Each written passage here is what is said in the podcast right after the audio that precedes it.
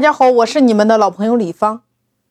那么今天来给大家分享一个案例：你和你的邻居，你们合伙来经营一家美容行业，双方股权如何来界定？你呢，在美容行业从事这个管理工作五年，你一直想要经营一家自己的公司，那这个时候呢，你的预算在两百万，你没有资金。然后呢？经过中间人的牵线搭桥，你的邻居愿意给你投两百万。这个时候股权应该怎么分呢？谁是大股东，谁又是小股东？公司经营谁说了算？利益怎么分？经营者对于你来说，要不要拿工资、拿奖金？项目万一出现亏损，邻居的投资用不用你承担一部分，还是全部承担？你看，合伙之前是不是先要明确分钱的规则？因为分钱比赚钱更重要。那在双方的股权设计当中，你需要有固定的比例分红和动态股权的调整方式。首先，在这个案例当中，你是一个全职参与运营和经营的人，虽然你没有资金，但是你属于项目的一个操盘手，你要对项目说了算。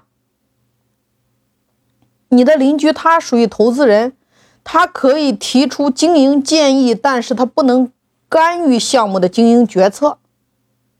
所以呢，按照你原有的工资水平，你一个月一万两千块钱的工资，那在这一万两千里边，你个人保底工资五千，完成团队目标拿到那七千。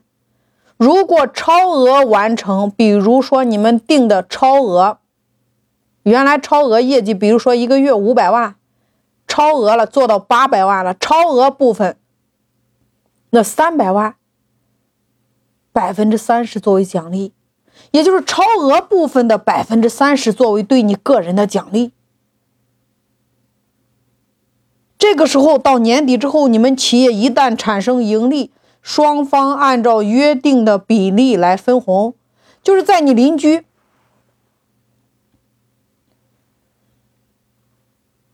收回投资之前，就是他还没有双方，他还没有收回投资，双方的利润分配方式，也就是你的邻居分百分之七十，经营方也就是你分百分之三十。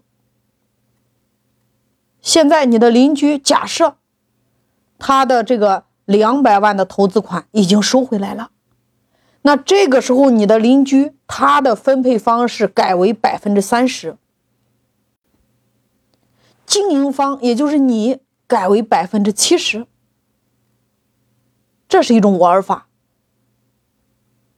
那么你们还可以一种约约定，你比如说企业今年